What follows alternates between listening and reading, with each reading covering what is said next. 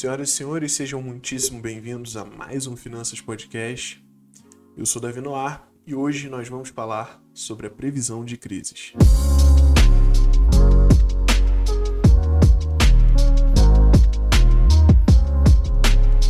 Esse assunto andou bastante em pauta depois que o Robert Kiyosaki, que é autor da série de livros Pai Pobre, Pai Rico, ou Pai Rico, Pai Pobre, algo assim, ele previu que haveria uma grande crise no mundo, provavelmente maior do que a crise de 29, foi para os Estados Unidos.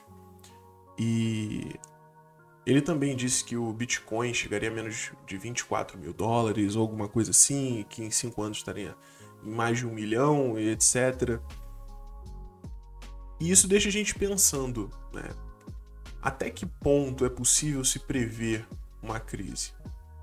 Nesse caso, a previsão da crise não é exatamente difícil, porque de certa forma ela é uma constante. E se você tiver um mínimo de visão analítica da situação, você consegue prever as crises. A partir de crises que acontecem fora da área monetária, por exemplo, o coronavírus, ele foi uma doença que ele foi um vírus, na verdade, que promoveu uma doença e com isso tirou as pessoas seus empregos, fez com que muitas pessoas ficassem doentes, é, acabou com muitos empregos, destruiu muitas áreas é, que poderiam ser exploradas comercialmente falando, prendeu as pessoas dentro de suas casas. Então, consequentemente, você vendo um cenário desse, você sabe que em algum momento vai faltar dinheiro. Uma coisa muito importante: toda renda ela é o gasto de alguém. Para você ter renda, alguém precisa gastar dinheiro com o que você faz profissionalmente. Para o dono do bar ganhar dinheiro, você tem que ir lá e comprar cerveja, água, suco. Então você dá o dinheiro para ele poder receber dinheiro. Essa é uma troca que já é já é falada, já é ensinada desde a escola austríaca. Na verdade, a escola austríaca fala muito sobre isso, sobre essa troca do, do, do dinheiro. Então, se você corta, por exemplo, as pessoas que vão ao bar, necessariamente elas não vão gastar dinheiro, necessariamente, consequentemente, o dono do bar não vai receber a sua renda.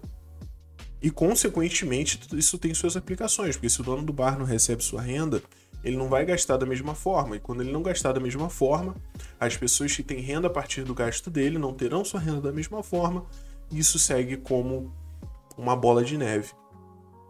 Então, a partir de um cenário desse, como o cenário que o corona deixou a, a sociedade de uma maneira geral, o mundo, é relativamente falando fácil prever que haveria uma crise. Crise essa que nós estamos passando nesse momento. Só que ainda tem como piorar. E como isso aconteceria? Como e por que essa crise poderia piorar? Os Estados Unidos, principalmente, o Brasil, que são aí os dois países que estão atualmente com maior número de, de casos e, e de morte, e que foram mais impactados também pelo corona, é, tiveram políticas de aplicar muito dinheiro no mercado. Com auxílios e etc., foi aplicado muito dinheiro. E esse dinheiro precisou sair de algum lugar. Esse dinheiro teve que sair da impressão de mais moeda o que ocasionou um aumento da inflação. Né? Se você injeta mais moeda no mercado, no, na sociedade, você aumenta a inflação. Com a inflação estando mais alta, o dinheiro vale menos, porque você tem muito dinheiro por aí. Com esse aumento da inflação, começou a se formar uma bolha, porque no momento você recebe lá nos Estados Unidos foram 300 dólares, aqui no Brasil foram 300, depois 600 reais. Você recebe esses 600 reais, eles valem 600 reais. Só que em algum momento, aquela injeção gigantesca de dinheiro vai cobrar. E quando ele cobrar, esses 600 reais não vão mais valer 600 reais, eles vão necessariamente valer menos. Certo? Então, seguindo essa linha de pensamento, com esse aumento da inflação, o Banco Central daqui do Brasil, o Banco Central dos Estados Unidos, que tem uma meta de inflação, porque é muito importante esclarecer o seguinte: a inflação não é uma coisa de todo ruim. Ela não é uma coisa boa, mas não é de todo ruim. Nenhum banco central quer que a inflação fique em zero. O Banco Central sempre vai querer que a inflação fique ligeiramente positiva. Existe ali uma meta de inflação que é o que o Banco Central sempre vai buscar. Então ele não vai querer que fique em zero, mas também não vai querer que fique em 100. Até porque se ficar em 100 a gente está num problema muito sério, mas enfim. Então o Banco Central, junto com o governo, vão fazer de alguma maneira uma, uma correção nessa inflação. Se a inflação está subindo muito, o Banco Central vai dar um jeito de puxar para baixo. E qual é esse jeito? O aumento da taxa básica de juros. Se o Banco Central aumenta os juros no, no, no pagamento de investimentos e de crédito, ele faz com que essa inflação abaixe. A inflação vai abaixar de, qual, de que forma? Qual seria a relação entre essas coisas? Se tem muito dinheiro, as pessoas consequentemente vão gastar muito dinheiro e isso vai aumentar a inflação. Com muito dinheiro sobrando e com muitas pessoas gastando dinheiro, fica mais fácil para as pessoas pegarem empréstimo e, e comprarem um carro, por exemplo. Não estou dizendo que é o que vai acontecer nesse momento, mas sim, muitas pessoas compraram coisas porque elas estavam com mais dinheiro e por estarem com mais dinheiro o preço das coisas continuarem baixo, baixo entre aspas, continuarem continuar o mesmo, essas pessoas conseguiram comprar mais. Quando o preço das coisas sobe, as pessoas têm que gastar mais dinheiro e de certa forma esse dinheiro acaba voltando para o banco central que consegue segurar mais dessa grana. Isso faz com que a pessoa física veja mais vantagem em investir o dinheiro e receber esses juros do que em gastar esse dinheiro, certo? Se você pode investir uma quantidade X de dinheiro e ter juros muito mais altos no pagamento, não tem por que você gastar isso agora comprando um carro, uma casa ou alguma coisa.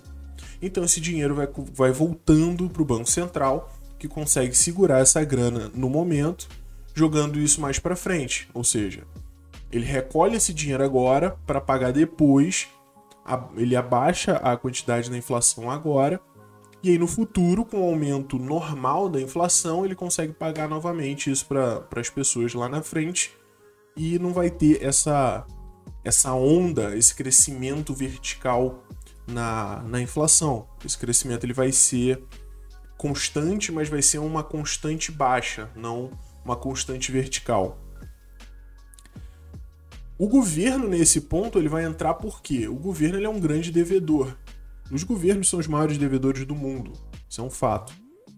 Então, para os governos é bom que tenha um pouco de inflação, porque isso melhora a condição de pagamento.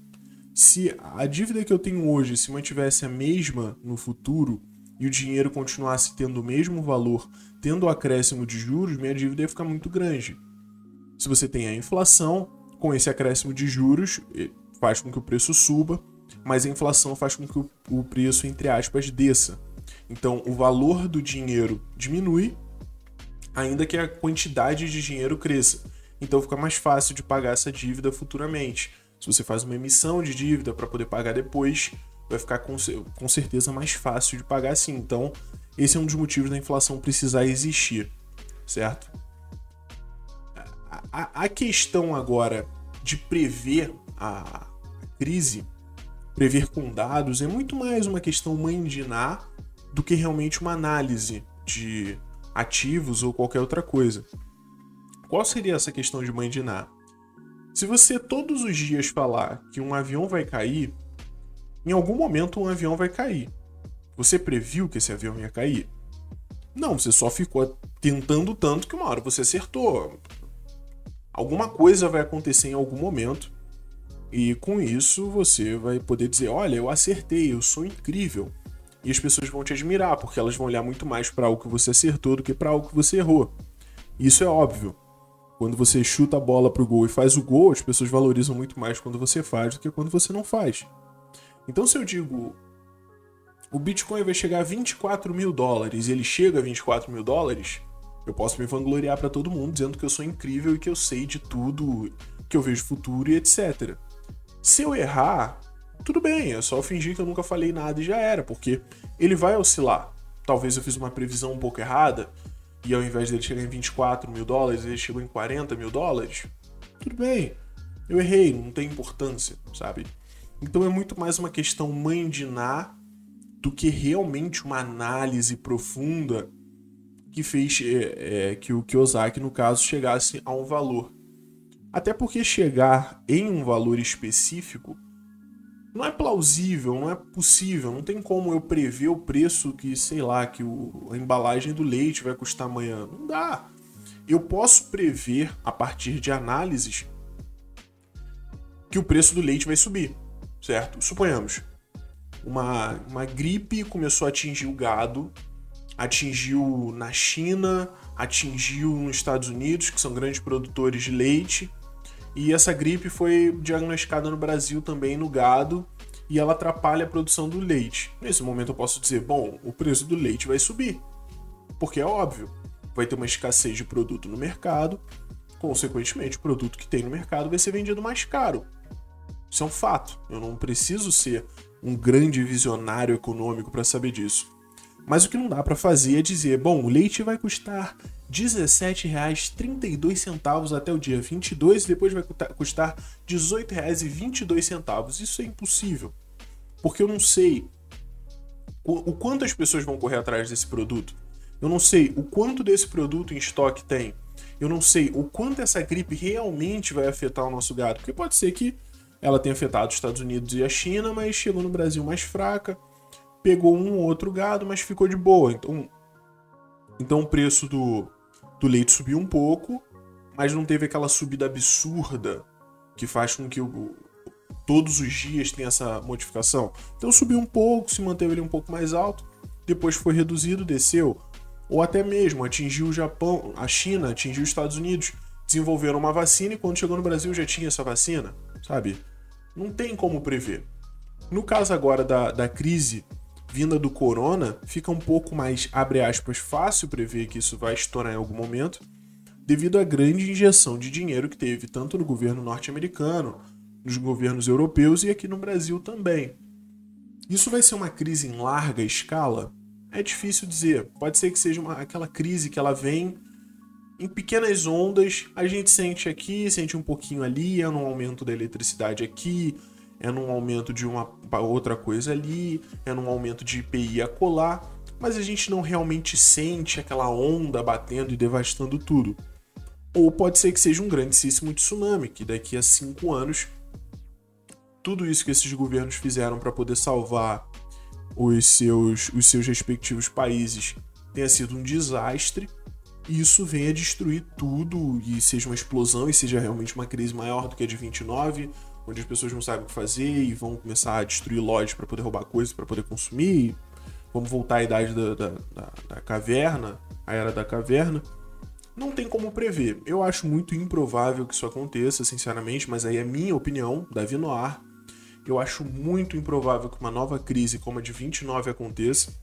Inclusive, se você estiver ouvindo esse podcast alguns anos no futuro, ele está sendo gravado em 2021 e você estiver ouvindo ele alguns anos no futuro, e realmente tiver acontecido uma crise pior do que a de 1929, é, eu muito provavelmente vou estar fazendo um podcast falando sobre isso, se eu ainda tiver condições de ter um computador e internet, né? Porque, enfim.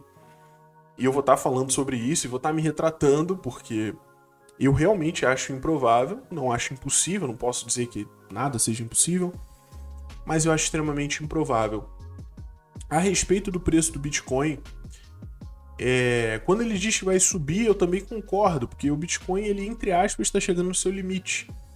É, o Bitcoin ele, ele tem uma, ele é uma moeda descentralizada e que ele não é, é, ele não é de impressão recorrente, até porque ele não é impresso. Ele não é feito recorrentemente, ou seja, não tem um, um tal tempo inteiro uma máquina fazendo Bitcoin.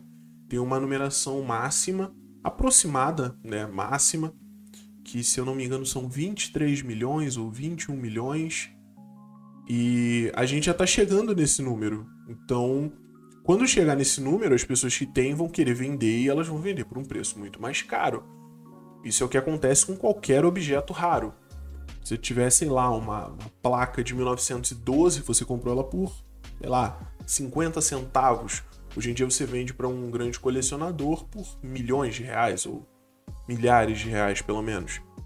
Então é o provável que o preço suba. Talvez ele desça antes por conta da crise, como ele realmente disse, mas o mais provável é que suba. Então ele não fez assim uma predição tão incrível e tão esplendorosa que somente ele, um homem visionário economicamente, poderia fazer. Não, é uma, é É uma fala que basicamente qualquer pessoa com algum conhecimento econômico poderia dizer e que na verdade muita gente já vinha dizendo que muito provavelmente depois daquela emenda onde os Estados Unidos liberou 2 trilhões de dólares para impressão por conta do corona e tudo mais aqui no Brasil, chegou até a ter o lançamento da nota de 200 reais e tudo mais e foi falado que muito provavelmente isso explodiria em uma crise, talvez não agora, mas em algum momento.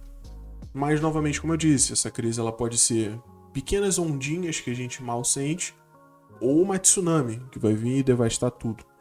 Realmente só o tempo vai dizer.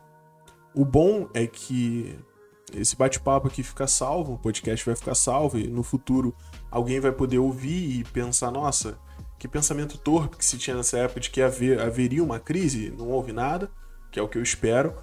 Mas alguém pode estar ouvindo isso enquanto precisa sair para caçar um cachorro para se alimentar, porque a crise foi tão grande que destruiu tudo, as pessoas estão morrendo e é quase um cenário pós-apocalíptico de vida, enfim. Não tem como saber, mas é, é brincadeira, isso não vai acontecer não, tá? A gente não vai viver num cenário estilo The Walking Dead por causa de crise. Eu acho. Eu, eu, eu realmente espero porque é muito provável que eu esteja vivo daqui a 5 anos, 5, 10, 15 anos, então se isso aconteceu, muito provavelmente vou estar tá lá, ou vou ter morrido, então, enfim. Então é isso, por essa semana é só, agradeço muito a sua audiência. E até a próxima.